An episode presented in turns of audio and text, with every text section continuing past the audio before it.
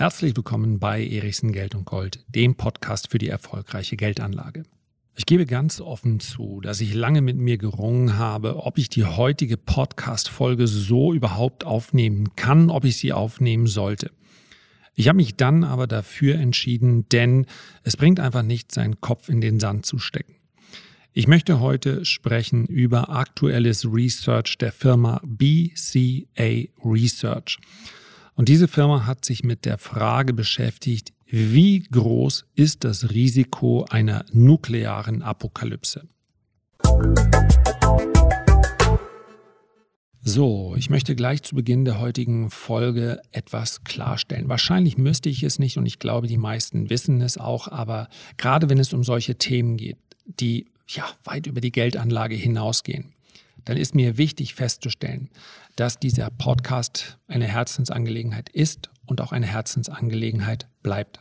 Ich habe ganz bewusst die Begriffe nukleare Katastrophe oder Atomkrieg nicht im Titel verwendet, weil ich nicht in irgendeiner Art und Weise, und nochmal, diejenigen, die mir ein bisschen länger folgen, die wissen das, glaube ich auch, aber ich möchte wirklich nicht in den Verdacht geraten, dass ich Freude daran hätte, nun Klicks zu generieren mit solchen Titeln. Und ich sollte an dieser Stelle auch einmal feststellen für all diejenigen, die es nicht wissen, man kann mit einem Podcast kein Geld verdienen. Punkt.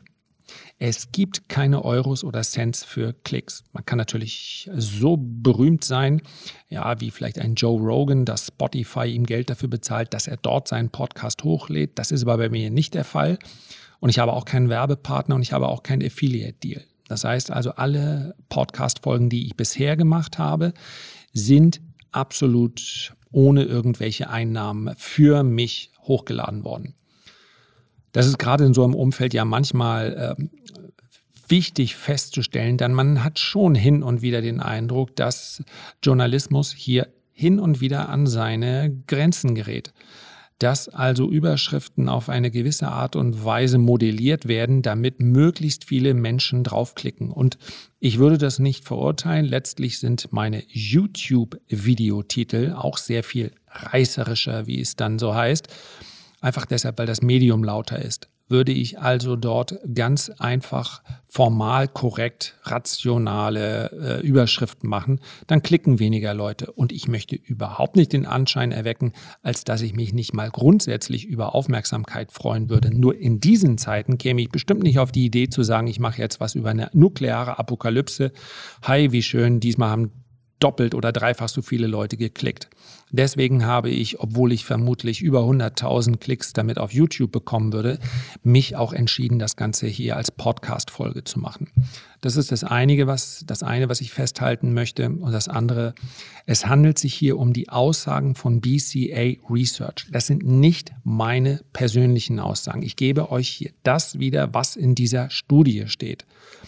Gerade in diesen Zeiten gibt es gerade auch in den sozialen Medien. Viele Standpunkte, die ich persönlich nicht durchlesen kann.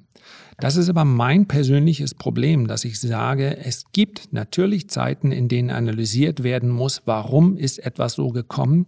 Aber wenn Menschen, wenn Zivilisten sterben, dann ist die allererste Frage, die ich stellen muss als Mensch, wer ist dafür verantwortlich und nicht in zweiter Linie als Reaktion auf, sondern in erster Linie. Wer gibt den Befehl zu schießen?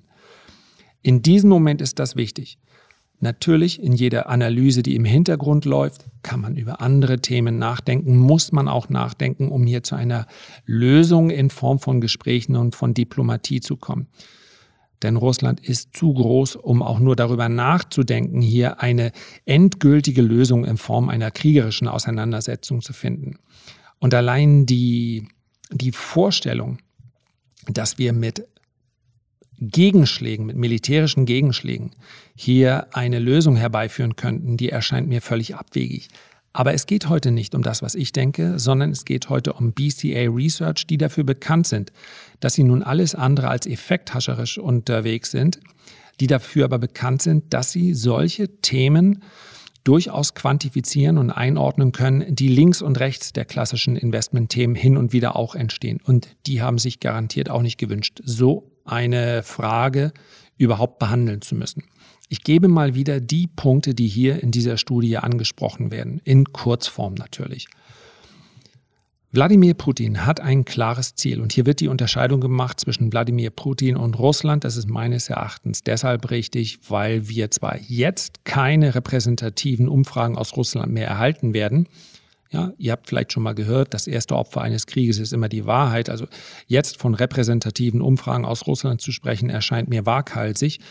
Aber es ist wohl ziemlich klar, dass das Wladimir Putin ist, der hier aktiv wird. Und damit ist auch klar, es gibt ein Ziel und dieses Ziel muss erreicht werden aus seiner Sicht. Das Regime in Kiew, also die Regierung in Kiew, die muss wechseln. Wahrscheinlich hin zu einer Marionettenregierung und das ist die große Frage, wie sich das entwickeln wird. Aber alles darunter würde aus Sicht von Wladimir Putin als Niederlage wahrgenommen. Und jetzt stellen wir uns mal vor und wir nochmal, es geht um die Studie, die darüber spricht, er würde mit diesem Plan Erfolg haben und militärisch spricht bedauerlicherweise wenig dagegen, denn Russland ist der Ukraine militärisch weit überlegen. Die Frage ist, wie lange es dauern wird.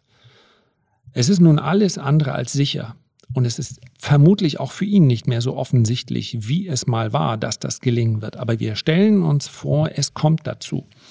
Und, die, und Russland übernimmt formell die Ukraine. Dann ist praktisch ebenso sicher, dass die Sanktionen dauerhaft bestehen bleiben und vermutlich noch deutlich weiter fort gesetzt werden oder ausgeweitet werden, auch als Signal vielleicht an China, aber insbesondere als Signal an Russland, auf keinen Fall auf die Idee zu kommen, weiter Richtung Westen vorzurücken, denn dort würden dann NATO-Staaten auf Russland warten. Und das ist natürlich nochmal etwas gänzlich anderes als der Einmarsch in die Ukraine. Dies wiederum würde in Russland zu massiven Verwerfungen führen. Ich habe es gerade in der Hauptausgabe bei den Renditespezialisten beschrieben, beziehungsweise, Entschuldigung, das sind die Gedanken für den kommenden Sonntag. Es ist nahezu, ähm, ja, es ist schon fast naiv, wie hier in privaten Foren darüber gesprochen wird, dass Russland letztendlich über unsere Sanktionen lache und man hatte, habe ja noch China als Partner. Also dem ist nicht so. China macht rund 18, 19 Prozent der Exporte aus, Weißrussland nochmal 5 Prozent. Der Rest geht in den Westen. Also die Sanktionen treffen Russland, treffen aber insbesondere die russische Bevölkerung sehr, sehr hart und dürften dazu führen, dass der Lebensstandard in Russland deutlich sinkt und damit auch die Stimmung. Sollte Putin dann daraus wiederum für sich erkennen, dass er keine Zukunft mehr hat, dann ist die ganz große Frage, und darum geht es hier. Ob er zu der Erkenntnis gelangt, dass auch sonst niemand mehr eine Zukunft verdient habe. Und wie in dieser Studie hier beschrieben ist, although there is a huge margin of error around any estimate, also obwohl es hier eine, natürlich eine, eine sehr, sehr hohe Fehleranfälligkeit in dieser Annahme gibt, kommt also BCA Research zu der unkomfortablen hohen Chance von 10 Prozent, dass die Zivilisation, so wie wir sie kennen, durch einen nuklearen Krieg innerhalb der nächsten zwölf Monate ja, beeinträchtigt, beendet. Sucht euch ein äh, schreckliches Verb eurer Wahl raus. Wird. Ja. Das heißt also, aus Sicht von BCA Research, um das nochmal zu sagen, mit einer zehnprozentigen Wahrscheinlichkeit wird es eine nukleare Auseinandersetzung geben. Daraus, und jetzt muss man vielleicht tatsächlich ähm, sich ein bisschen zurücklehnen und sagen, wie kann das sein? Daraus ergibt sich aus Sicht von BCA Research allerdings auch die Erkenntnis, dass man einigermaßen bullisch für Aktien bleiben oder werden sollte auf Sicht der nächsten zwölf Monate. Warum? Weil wir natürlich genau für diesen 10% Fall uns über Aktien gar keine Gedanken machen müssen. Sowohl konkret als auch in einem übergeordneten Sinne. Das ist fast schon ein, ein Paradoxon, aber wenn es zu einer nuklearen Auseinandersetzung kommt, mal ganz ehrlich, wer interessiert sich denn da noch für seine langfristigen Anlagen? Was spielt es dann für eine Rolle? Dann wird der Markt nur noch reagieren, er wird darauf reagieren, wo entstehen Schäden, wie groß sind die Auswirkungen. Das ist genau das Szenario, mit dem ich mich heute gar nicht beschäftigen möchte. Ich habe es an anderer Stelle schon mehrfach gesagt, es ist ja eine Selbstverständlichkeit. Ja, ich habe Nachbarn, Freunde, Ehefrau, Kinder. Ich, das ist einfach Das wäre der größte anzunehmende äh, Schaden, der hier entstehen könnte. Und eine nukleare Auseinandersetzung heute wäre ja wie in einem Spiel. Wargames, vielleicht erinnert sich der ein oder andere an den Film. Ähm, wann es dann zu einem Ende käme und welche Bereiche der Welt dann noch bewohnbar wären, wie die, die, die Lage rund um Nahrungsmittel aussehe, nee, an diesen Spekulationen werde ich mich nicht beteiligen.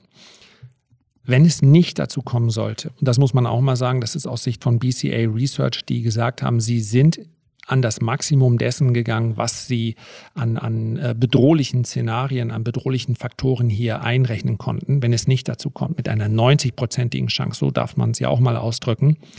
Dann ist aber die Gefahr beziehungsweise die Wahrscheinlichkeit, dass Geld entwertet, dass also die Inflation hoch bleibt, sehr, sehr hoch. Und dann wiederum könnte es viele, viele Bewegungen geben in Sachwerte hinein, um dieses Geld zu schützen. Den sogenannten Crack-Up-Boom aufgrund eines Krieges, den haben wir schon gesehen, den wünscht sich niemand. Aber in Sachwerten ist das Geld dann allemal besser aufgehoben als in Geldwerten. Denn Geld wird man in Zukunft brauchen. Geld wird man brauchen, um diejenigen zu unterstützen, die keines haben. Geld wird man brauchen, um Industrien zu unterstützen. Geld wird man in die Hand nehmen, um den Bereich der Energiesicherheit zu gewährleisten. Wir sprechen über die enormen Rüstungsausgaben und, und, und. Also Haushaltsdisziplin ist erstmal ein Wort, das wird in den nächsten Monaten keine Opposition mehr in den Mund nehmen. Das heißt also, Geld entwertet und dementsprechend legen Sachwerte auch Aktien zu. Und diese heutige Folge hätte ich wahrscheinlich eine Stunde lang machen können, aber ich werde sie ganz bewusst an diesem Punkt beenden und hoffe, dass ich so bald mich mit dem Thema nicht mehr beschäftigen muss. Herzlichen Dank für deine Aufmerksamkeit. Ich freue mich, wenn wir uns beim nächsten Mal gesund und munter wieder hören. Bis dahin alles Gute, dein Lars.